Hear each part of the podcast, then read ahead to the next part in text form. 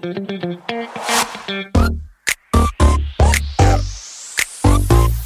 it.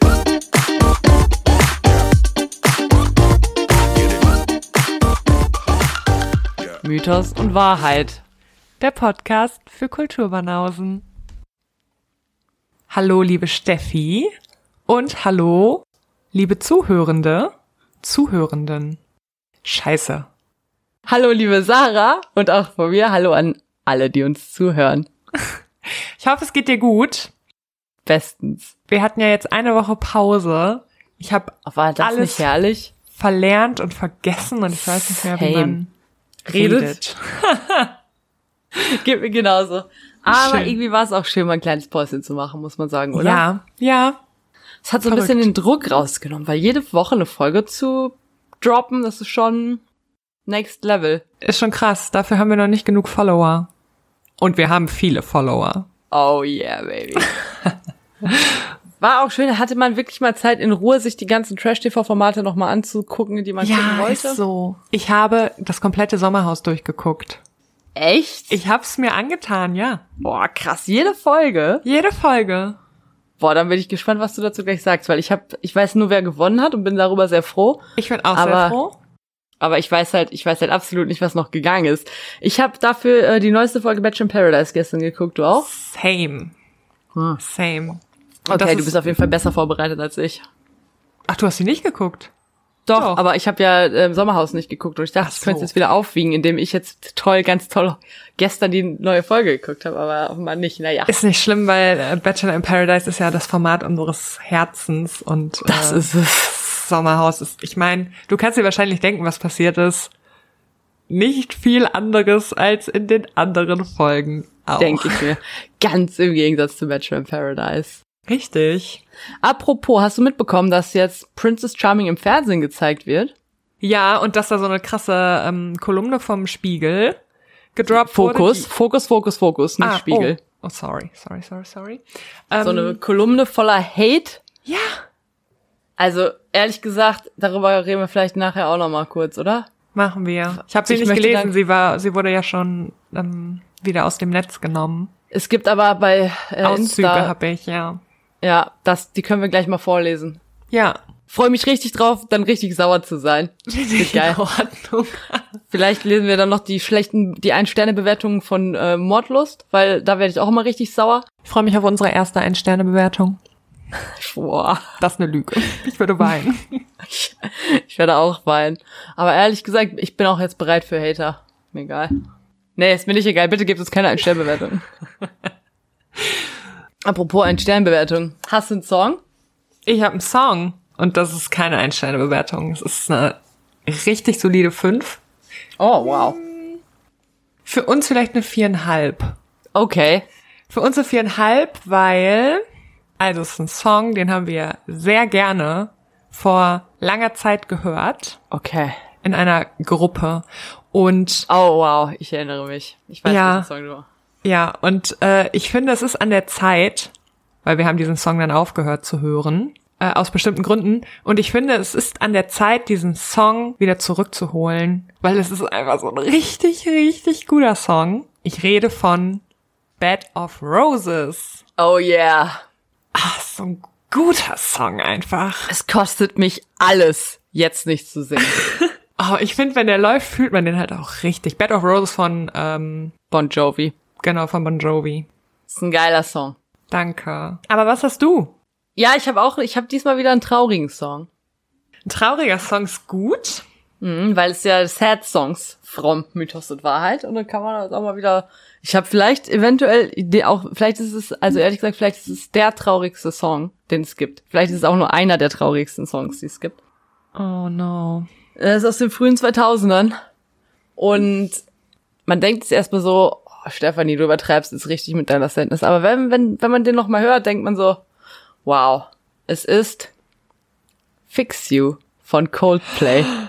No. Ich würde schon sagen, dass es einer der allertraurigsten Songs aller Zeiten ist. Auf jeden Fall. Das ist auch noch einer der Songs, als Coldplay noch gut war. Und ich, ich spreche es einfach aus. Also Coldplay hab- war. Ja? Nee, ich hab das neue, es gibt ja ein neues Album vor ein paar Wochen, ist das gedroppt, das habe ich noch nicht gehört. Ich höre da auch nicht rein. Ich boykottiere diese Band jetzt. Das ist auch falsch eigentlich. Warum denn? Naja, Viva la Vida war noch so ein richtig gutes Album und alles, was danach kam, war einfach nur noch Mist. Nee. Da würde ich dir nicht zustimmen. Das ist in Ordnung. Ein bisschen in Ordnung, du. Ich sag nur, äh, wer äh, Cola als liebste Capri-Sonnensorte hat. Der darf auch Coldplay ab jetzt scheiße finden. Ich hoffe, es Aber Fix You, äh, da sind wir uns, glaube ich, einig. Auf jeden. Das akzeptiere ich sofort. Oh, krass, habe ich auch lange nicht mehr gehört. Ist jetzt so ein Song für die Jahreszeit. Total. Boah, ich weine jetzt schon. Finde ich eine gute Songauswahl von uns beiden, muss ich sagen. Finde ich auch, finde ich auch, da muss ich dir zustimmen. Kommt in die Playlist bei Ja. Spotify, weil Stefanie immer noch keine dieser Playlist gemacht hat. Ich mache jetzt bald eine dieser Shame on Playlist. you. Wir können, ich habe überlegt, ob wir die Playlist bei meiner Party hören können, aber ehrlich gesagt, ich glaube, das ist zu sad. Es ist zu sad. Wir Oh können Gott. ja nicht auf einer Party auf einmal Fix You hören. Wann ist deine Party? Sage ich jetzt nicht im Fernsehen. Wir sind nicht im Fernsehen. Ähm, meine Party ist, Sarah, wenn du dich nochmal erinnern willst. Es ist Ich sag's jetzt und ich, ja, genau. ja, okay, da muss ich nämlich meinen Dienst äh, am nächsten Tag in Falkenlust tauschen. Ja, das musst du. Ich möchte nämlich jetzt mal an dieser Stelle auch mal sagen und dann geht auch ein großer Shoutout raus. Meine Westfalen-Freunde kommen. Ich freue mich. Ich auch. Die haben sich sogar extra ein Hotelzimmer gebucht. Das ist crazy. Ich hoffe nicht mega bei dir. Nee, da wo das Foto vom AKM im Fenster hängt. Hier die Straße runter. Auch gut. Wir sind weiter bei deiner Trilogie. es ist eine Trilogie, aber ich habe jetzt überlegt, dass ich jetzt den zweiten Teil mache und den dritten Teil dann irgendwann anders, aber nicht, wenn ich nächstes Mal dran bin, sondern ich muss auch mal wieder, also das ist jetzt für mich erstmal letzte Griechenfolge. Aber warum dann so ein krasser Cut? Ja, weiß ich auch nicht. Ich, jetzt kommt Weihnachten und so, da möchte ich, glaube ich, mal, ich möchte mich da mal in, in andere Mut begeben. So, ich möchte mal Ja. wieder aus Griechenland raus. Okay. Das ist aber auch in Ordnung. Also, wir machen jetzt zweite Folge Amazon und irgendwann, wenn keiner mehr damit rechnet, dann drop ich die dritte. ist auch in Ordnung. ist ein wildes Konzept. Es ist ein wildes Konzept, aber es ist ja unser Ding. Das ist unser Ding. Ja, soll ich starten? Raus, ja. Ja, gut. Äh, ja, wie ich schon jetzt gerade gesagt habe und wie, glaube ich, ein jeder weiß, der Mythos und Wahrheit seit längerem verfolgt, geht es heute um die Amazon. Ich gebe einen kurzen Rückblick auf die letzte Folge, die ich gemacht habe, weil die ist ja jetzt mittlerweile schon drei Wochen her. Wir haben gelernt, wie ein Amazonenstaat gegründet wurde. Ein Staat, der nur aus Frauen besteht. In Themyskyra. Wer jetzt absolut nicht weiß, was Amazonen sind, wo Themyskyra liegt und was ein Staat ist, der sollte A nochmal zur Schule gehen und B ähm, sich einfach mal unsere vorletzte Folge nochmal anhören. Dieser äh, Frauenstaat wird von zwei Königinnen gleichzeitig äh, regiert und bezeichnet sich quasi dadurch aus, dass er aus super krassen Kriegerinnen besteht, die auf der einen Seite irgendwie von Ares abstammen, dem Kriegsgott, und auf der anderen Seite von Skythen, richtig krassen Reiterkriegern. Und die haben genau eine richtig, richtig krasse Grundregel, nämlich, dass sie sich niemals in einen Mann verlieben dürfen. Denn Männer kommen im Staat der Amazonen nicht vor. Ich finde es eine gute Grundregel generell.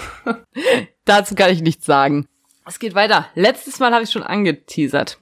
Die Amazonen, die in diesem Amazonenstaat leben, werden in kurzer Zeit aufgrund ihrer zahlreichen, ich sag mal, Kriegeszüge recht berühmt in den umliegenden Gebieten und auch weit über Themyskyra hinaus. Und auch ein spezieller Mann hört von ihnen und will sie dann für seine Zwecke nutzen. Es ist ein gewisser Eurystheus. Ich habe es letzte Folge schon gesagt, aber wahrscheinlich erinnert sich niemand mehr an den Namen.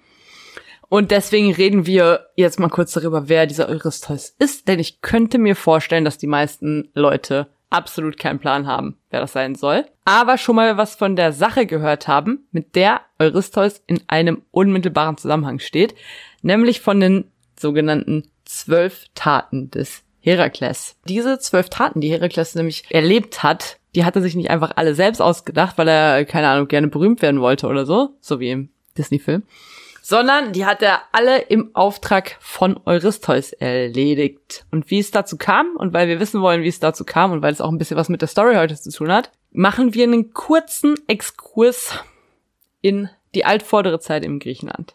In eine Zeit, zu der zufällig zwei Frauen gleichzeitig schwanger sind. Eine Frau davon ist die Mutter von Eurystheus, ihrerseits abstammend vom Helden Perseus.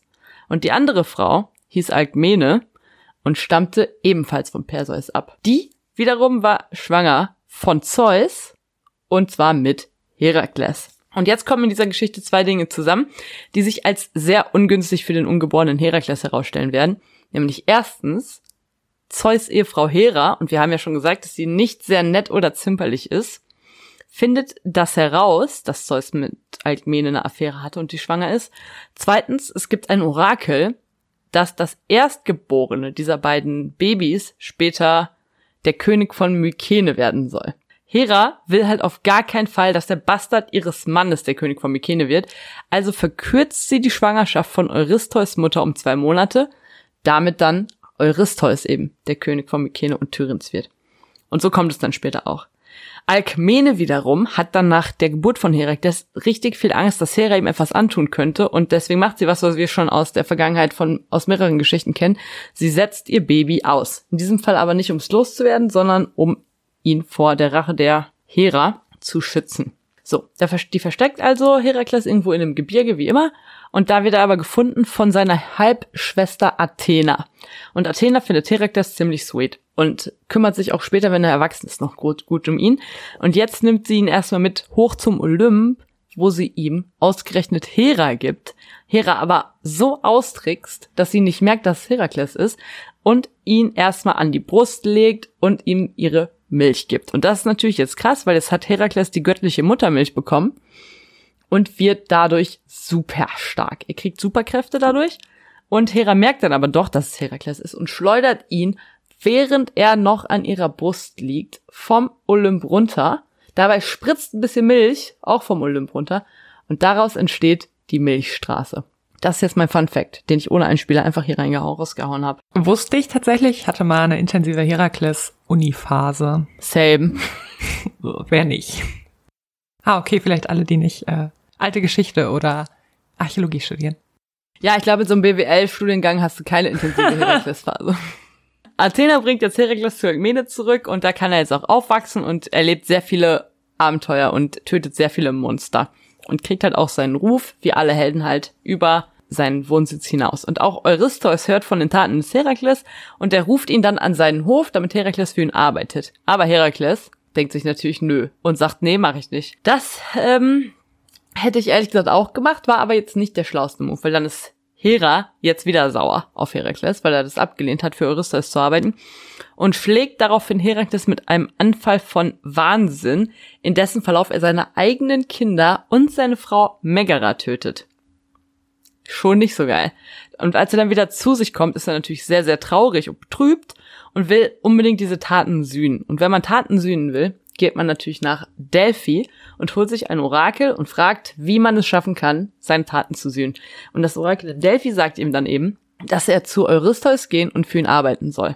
Und das macht er dann auch. Und so kommt es dann halt dazu, dass Eurystheus und Hera sich zusammen die zwölf Taten für Hera, ursprünglich sollten es mal nur zehn sein, aber dann erkennen die zwei nicht an, wie dem auch sei.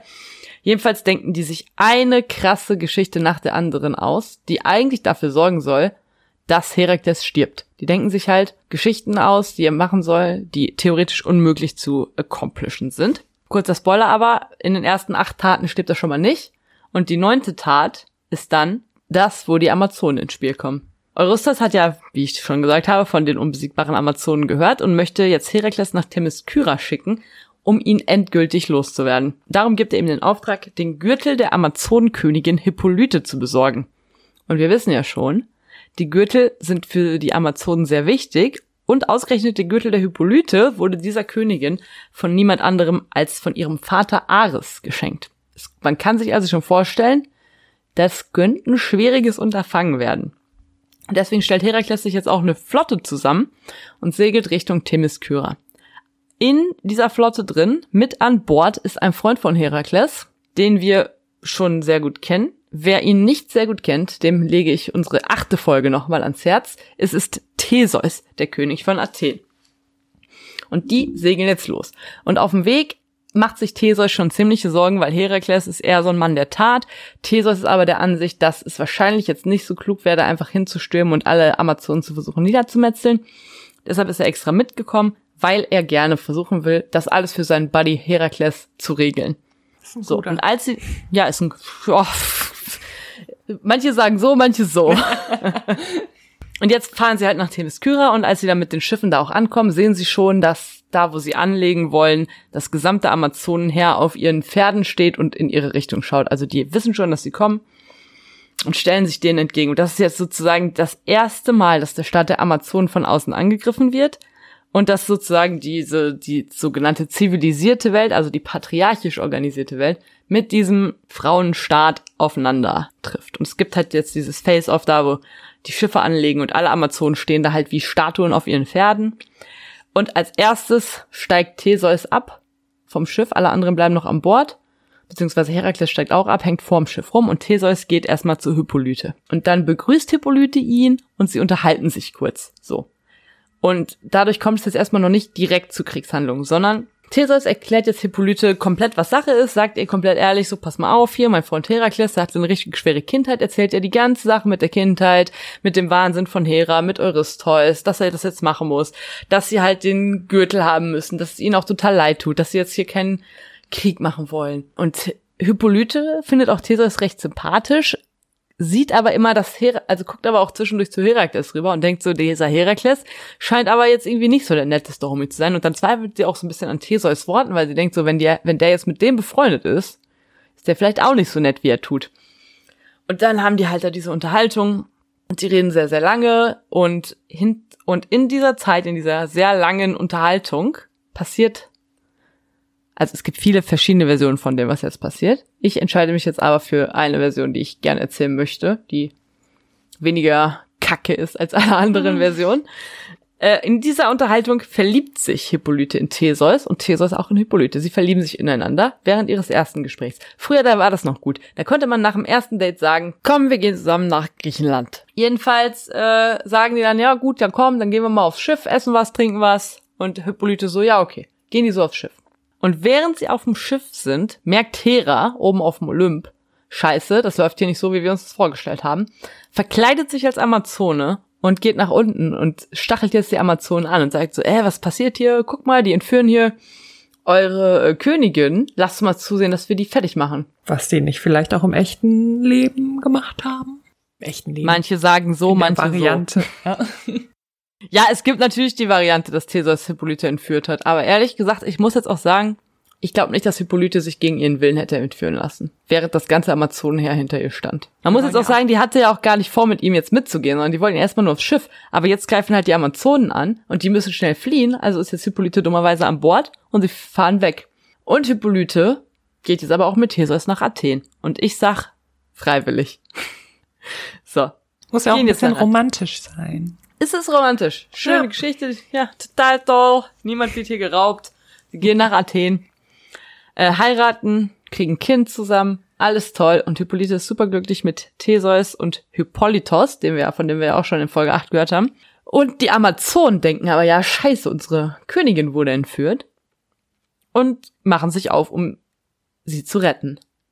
Jetzt sind aber die Amazonen ja keine großen Seefahrerinnen. Das heißt, die müssen jetzt mit den Pferden reiten, was sich natürlich als problematisch herausstellt, weil sie halt jetzt im Winter reiten müssen und immer warten müssen, bis irgendwelche Meerengen zugefroren sind, damit sie darüber reiten können. Also dauert es super lange, bis sie endlich in Athen ankommen. Ja, und dann kommen die Amazonen nach Athen, reiten da ein und besetzen erstmal den Areopag. Das ist so ein kleiner Hügel gegenüber von der Akropolis.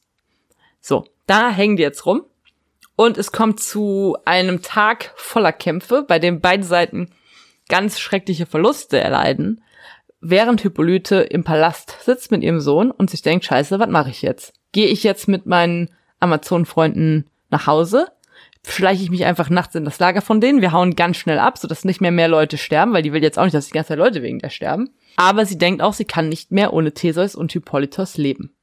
Gleichzeitig will sie sich aber ja auch nicht gegen ihr eigenes Volk stellen hat das sie ja eh schon verraten hat, dadurch, dass sie als Königin gegen die wichtigste Regel natürlich der Amazonen verstoßen hat, nämlich sich nicht in einen Mann zu verlieben. Sie ist also absolut hin und her gerissen. So, dann kommt es am zweiten Tag des Krieges wieder zu krassen Kämpfen und irgendwann sieht sich, sehen auf einmal die Amazonen, dass Hippolyte in voller Rüstung an Theseus Seite steht und mit ihrem Bogen auf die Amazonen zielt. Sie hat sich also für Theseus und Hippolytos entschieden und für die Athener. Das finden die Amazonen scheiße. Zu Recht, das ist ein krasser Absolut Verrat. Zu Recht, ja. Und deswegen schleudert eine gewisse Molpadia ihren Speer gegen Hippolyte. Der trifft sie. Hippolyte stirbt. Es ist tragisch. Sie ist tot. Theseus tötet daraufhin Molpadia. Und man könnte denken, jetzt eskaliert es richtig, es eskaliert aber nicht, sondern beide Seiten wissen, wenn es jetzt Kämpfe weiter gibt, werden alle sterben. Deswegen ziehen jetzt die Amazonen ab und die Griechen lassen sie auch abziehen. Man muss jetzt natürlich sagen, als die Amazonen dann nach Hause reiten, sind sie stark demoralisiert, denn ausgerechnet ihre Königin hat ihre wichtigste Regel verletzt und sie verraten und die andere Königin, es gibt ja immer zwei Königinnen, die andere Königin heißt Ortia, überzeugt aber dann alle anderen Amazonen, dass Hippolyte sozusagen unter Stockholm-Syndrom gelitten hat und sich nur deshalb auf die Seite des Theseus gestellt hat. Und das glauben dann irgendwann die Amazonen und sind wieder top motiviert. Das Einzige, was sie jetzt davon unterscheidet, wie sie vorher waren, ist, dass sie jetzt die Griechen komplett hassen. Die hassen jetzt die Griechen wie den Tod. Während aber die Griechen irgendwie eine gewisse Amazonenverehrung jetzt anfangen in Athen. Also die nennen ja auch zum Beispiel einen Abhang vom Areopag nach den Amazonen und die verehren die Amazonen. Das wissen die Amazonen nicht. Die Amazonen sind jetzt wieder zurück in Themyskyra, haben die erste große Herausforderung gemeistert. Und Theseus und Hippolytos leben jetzt weiter in Athen. Wir alle wissen, auch ihnen blüht kein schönes Ende. Und damit endet die Geschichte von Hippolyte. Und auch deine Geschichte? Ja. Ist das der Cliffhanger? Es gibt ja keinen Cliffhanger. Cliffhanger die ist. Ja. Die Geschichte ist vorbei. Es gibt halt noch mehr Amazonen, die noch mehr erlebt haben, aber generell ist das die Geschichte von Hippolyte. Ach so, und Herakles hat übrigens den Gürtel gekriegt und mit zurück zu Eurystheus genommen und hat seine zwölf Taten erledigt. Ich find's schön, dass du es romantisch gehalten hast. Ja, aber ich meine, sonst hätte ja auch das, der Ausgang keinen Sinn gemacht. Ich meine, wenn das jetzt nicht romantisch gewesen wäre, wieso hätte dann am Ende oh, jemand, äh, wieso hätte Hippolyte dann am Ende, also vielleicht was hatte die wirklich Stockholm-Syndrom. Ja. Ich bin gespannt auf Teil drei, der dann wahrscheinlich nächstes Jahr im Sommer kommt. Wahrscheinlich. Ja, in Teil drei, da kann ich schon mal kurz spoilern, kommt Achilles vor. Und eine Amazone namens Penthesilea. Und es wird nicht weniger dramatisch. Ich liebe Drama. Ich liebe Drama in Mythen. Ich liebe aber auch Drama im echten Leben. Ich liebe deinen dramatischen Übergang zu unserem Einspieler.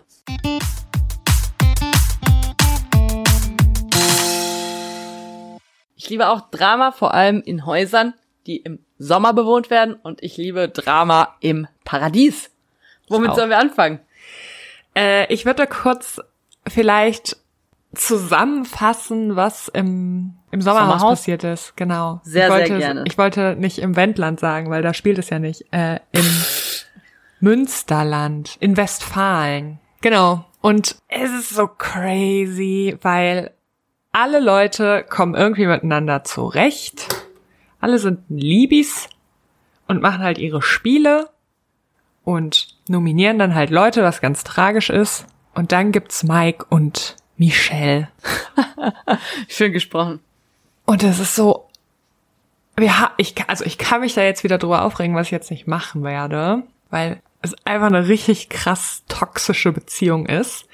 Beim Wiedersehen übrigens, und es war mir nicht bewusst, war eine Psycho oder eine Paarpsychologin am Start, die wohl schon mal da war, die das so ein bisschen analysiert hat alles. Und ja, ich hatte mir also ich hatte mir erhofft, dass sie ein bisschen krassere Statements zu dieser Beziehung setzt, aber sie hat halt einfach gesagt, ja, es ist eine toxisch, toxische Beziehung und es ist ja schön, dass ihr jetzt an euch arbeitet und in Therapie seid. Sind die? Ja, Okay. die machen jetzt eine Paartherapie und also naja, auf jeden Fall waren die ganzen hauptsächlichen Szenen gingen um Michelle und Mike, wie er sie äh, da angeschrien hat und verbal echt ausfallend war und das war echt. Was hat Mike dazu gesagt in dieser Show? Ja, der war so, ich muss mich hier jetzt mal öffentlich auch entschuldigen bei meiner Frau. Das habe ich ja jetzt schon tausendmal im Privaten auch gemacht. Und das ging jetzt ja auch so nicht. Aber dann war halt, wenn Kritik kam von anderen, war der wieder so, hm, ach, das. Ich freue mich riesig, dass Dominik und Lars. Jan, Lars äh, gewonnen haben und dass das Finale halt aus Dominik und Lars und aus Ben und Sissy bestand. Das Und fand ich halt auch richtig, richtig, gegönnt. richtig gut. Absolut. Und dann ist mir aufgefallen, es liegt wahrscheinlich nur daran, dass wir es nicht gesehen haben. Dass dann unsere Stimmt. Favoriten im Finale waren. Du hast recht. Wir haben wir haben es für sie getan. Lars, Dominik, wir haben es für euch gemacht. Ja. Also ich, ich kann da auch nicht mehr zu sagen, weil das ist das Einzige, was mir im Kopf geblieben ist, dass diese Beziehung Okay. sich da so krass. Ja, also, äh, ist auch das Einzige, was mir davon im. Kopf bleibt. Also ich, jetzt wo wir bei schrecklich sind, ja, ich wollte jetzt, ich dachte, wir gehen jetzt, bevor wir jetzt zu, zu guten Sachen übergehen, gehen wir kurz zum Hate gegen Princess Charming. Ich habe nämlich jetzt hier gerade, während du am Anfang gesprochen hast, hier die Zitate rausgesucht und möchte äh, Teile dieses Fokusartikels kurz zitieren. Gerne. Weil es einfach zu krass ist. Hast du, hast du davon schon was gelesen? Ja, ich habe ein paar ähm, Auszüge gesehen bei Instagram. Also, Ulle ist auch nicht Muttis Schönste, aber Influencerin aus Berlin. Wen sie so influiziert, weiß man nicht. Nur, Zitat, es hat keiner eine Chance gegen mich. Die Frauen liegen mir zu Füßen. Zitat Ende. Da liegt sie allerdings ziemlich falsch. So wie Sonja, eine Österreicherin, die optisch nicht unbedingt ein schönes Beispiel ist, aber dafür ein sehr, sehr schönes Beispiel für geballte Verhaltensauffälligkeiten. Krass, oder? Wie kann man sowas schreiben? Vor allem sowas würde ja nicht bei einem normalen Bachelor-Format geschrieben. Das wird nicht bei Never. Bachelor in Paradise geschrieben. Es wird nicht geschrieben, wenn es die Bachelorette ist, werden die Männer nicht kommentiert. Wenn's, also die werden schon kommentiert, aber nicht in so einem Maß. Wenn's der Bachelor ist, werden die Frauen so nicht kommentiert. Also es ist einfach so eine krasse homophobe Scheiße. Alter, wie kann man sowas schreiben? Ja. Und Kati, die soll, wenn es nach ihrer Familie geht, einen russischen Mann heiraten. Da passt es doch, dass sie nach an eigenen Angaben gerne raucht und säuft. Schön rassistische Kackscheiße. Das ist so krass. Dann, das ist doch mal ein guter Anfang. Elsa hat noch weitere Ziele in dieser Show. Zitat, ich möchte heteronormative Denkweisen auflösen. Zitat Ende. Also, liebe Welt, bitte werdet ganz schnell lesbisch, damit alles gay gut wird. Also, das ist doch, also, merkt die selbst nicht, dass sie, Haben die sich eigentlich öffentlich mal entschuldigt? Nö, haben ja, die die haben den? Artikel ja, na, die haben den Artikel rausgenommen. Also ich nehme an, die werden sich entschuldigt haben. Das habe ich jetzt natürlich nicht mitbekommen. Aber ehrlich gesagt, da reicht's halt auch nicht, wenn du dich entschuldigst. Kommen wir zu schöneren Dingen. Und damit meine ich zu Serkan und zu Bachelor in Paradise. Kleine Hintergrundinformation. Serkan ist ins Haus gekommen und hat direkt mit Samira angebändelt. Sag es doch, geschlafen. Ja, auch das. Ich wollte, ich wollte es romantisch halten. Ähm, Das ist ja das Thema unserer Folge. Äh, auf jeden Fall wollte er dann aber noch was von Chanel, der Bachelorette aus der Schweiz. Schweiz? Aus der Schweiz und hat, ähm, hat sich da halt so richtig um Kopf und Kragen geredet, hat ihr nicht gesagt, dass er was mit Samira hatte, hat Samira gesagt, er hätte mit Chanel drüber gesprochen und es war so richtige Ja, er hat, sich da in, er hat sich da selbst ziemlich tief in die Scheiße geritten. Ja, voll. Und ich fand Samira, also die mochte ich nie beim Bachelor, aber ich fand sie da ziemlich cool eigentlich. Wobei dann Ehrlich gesagt, ich auch. Also ich kannte die beim Bachelor nicht. Ich habe die jetzt erst bei Bachelor in Paradise zum ersten Mal gesehen. Und ich fand, die hat das gut geregelt. Voll. Die war halt so richtig tough und hat Cool. es durchgezogen, ja. Und hat Ja. ihm halt auch erklärt, was sie stört. Und das finde ich halt, das fehlt sehr, sehr häufig bei diesen Formaten. Ja. Und dann in Folge drei Ich mag die jetzt am liebsten. Ich mag die sagen. auch am liebsten. Ich mag die richtig gerne. Und in Folge drei hat äh, Serkan dann verstanden, dass ähm, Chanel ist ja auch draußen jetzt tatsächlich. Er hat dann Samira Ja. die Rose gegeben. Und er hat ja bei dem Date mit dieser Donja direkt Donja. gesagt, hör mal, ich date schon eine andere. Ja, das war. Ob das war dann jetzt so nett war, mit der aufs Date zu gehen und nicht, ob man nicht hätte direkt sagen können, so, "Hm, ja, nee, hör mal, ich glaube, wir gehen lieber nicht aufs Date. Ja. Sei jetzt mal dahingestellt, aber man muss jetzt auch sagen, Paul hat ihm ja auch ins Gewissen geredet. Stimmt. Stimmt. Paul ist nämlich nicht nur Barkeeper, sondern auch Therapeut. Therapeut. Stimmt. Ja, das, ähm, da habe ich sehr aufgepasst, bei Serkan und was er da so treibt. Und beim Rest ist mir eigentlich nichts Spannendes in Erinnerung geblieben. Na, es gab auch schon noch einen Sex, und zwar von Lorek und Denise. Boah, ich versteh's nicht. Ich verstehe nicht, was die mit dem will. Der hat die angerotzt. Ja, das war, das war uncool. Aber generell muss ich sagen, ich fand ja Lorek am Anfang total blöd, aber Habt ihr letzte Lorik? heißt er nicht so? Lorik. Äh, man muss es eben zugute halten. Im Gegensatz zu beispielsweise Serkan hat der von Anfang an Denise gut gefunden und auch wenn er am Anfang nicht den Eindruck gemacht hat, weswegen ich ihn ja dann erst nicht mochte, hat er jetzt nicht wie alle anderen gesagt, ja, nö, ich gucke jetzt noch mal hier, ich gucke jetzt noch mal da, ich lerne jetzt noch mal die kennen, ich lerne jetzt stimmt. noch mal die kennen, sondern bisher Ja. bleibt er halt an Denise dran. Ja. Er will natürlich jetzt auch, dass sie sich dann auch nicht für andere und das ist dann wieder die Frage, ob das so gerechtfertigt ist. Ja. Aber trotzdem ist er, da bleibt er da bei der Sache und das finde ich äh, nett. Und Folge 4 ist es ja mittlerweile, ähm, verspricht, dass Denise dann doch auf andere Dates geht. Wir werden sehen, was da sich. Äh Ach, ich liebe einfach Bachelor in Paradise. Ich liebe Aber es auch. so gut wie die letzte Staffel ist es halt nicht. Letzte Staffel war halt schon. Ja, war nochmal anders. War aber auch eine andere Umgebung. Naja. Apropos, da muss ich kurz. Das wollte ich dir, da wollte ich dir noch schreiben. Ich wollte dir Screenshots vom Fernsehen machen. Bei Bachelor in Paradise endlich wieder Martina dabei. Echt? Warum hab Und das ich weiß nicht, weil ich weiß, ehrlich gesagt, weiß ich absolut nicht, wie du das nicht gesehen haben kannst, weil ich glaube, die haben eine Schulung bekommen, wie sie am besten diese Batida-Gläser mit dem Print nach vorne in die Kamera halten.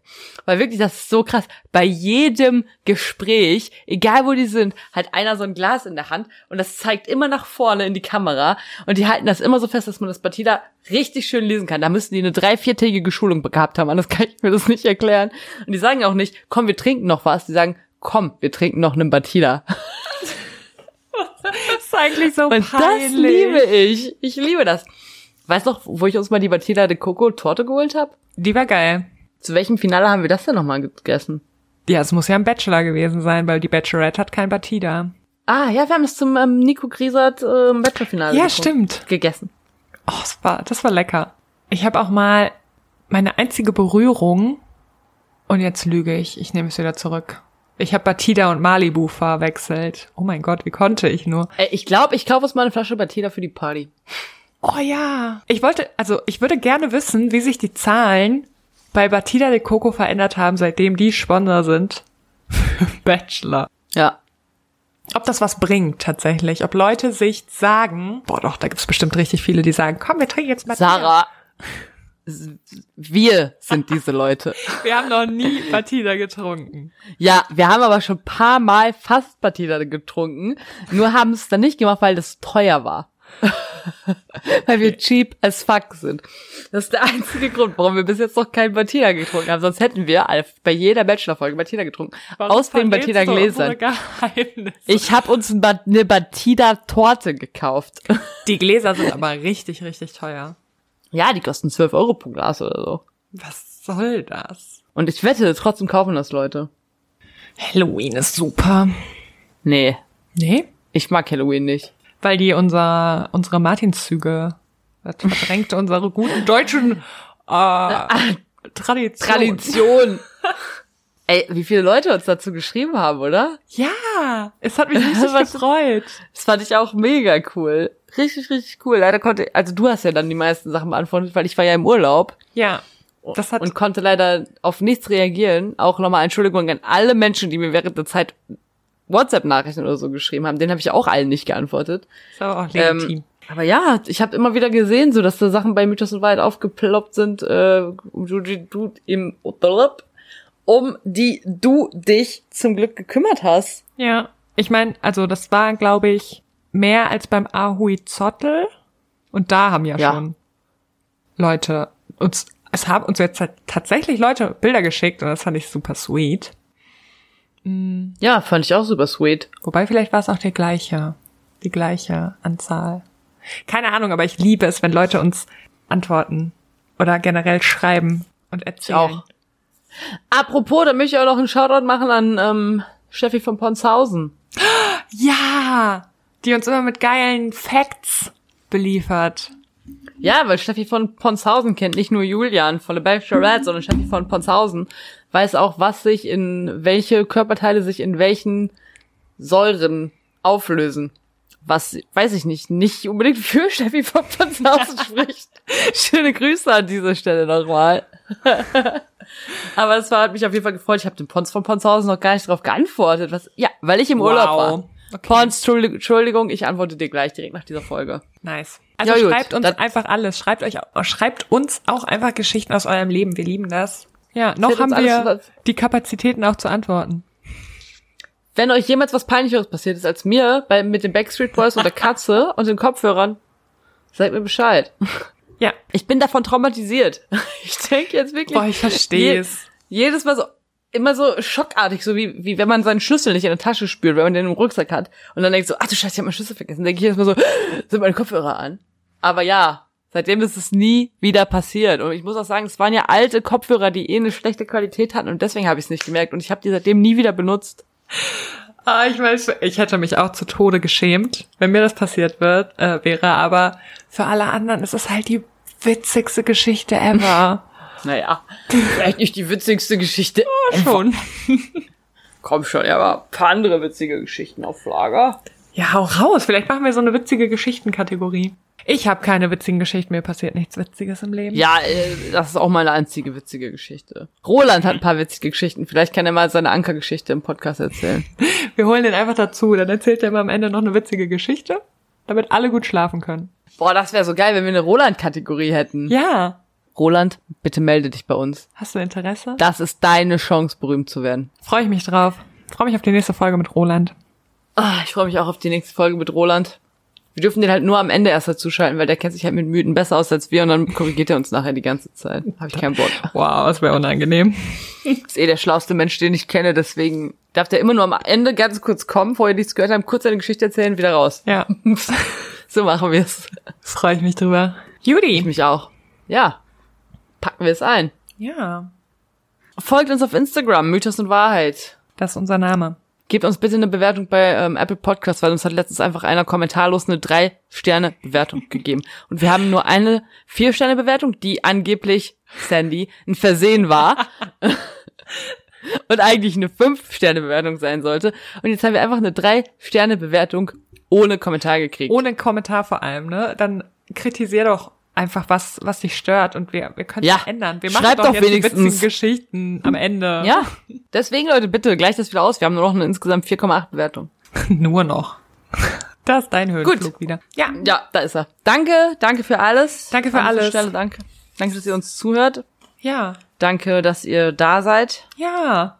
Ja, macht, was ihr wollt. Und ähm, ciao. Schlaf gut. Bleib gesund. Bis zur nächsten Folge. Bis zur nächsten Folge. Alles Gute. Tschüssikowski. Denn dein Freund Sarah hat mir geschrieben, dass ich mich für Tschüssikowski nicht schämen soll. Also? Tschüssikowski. Tschaußen.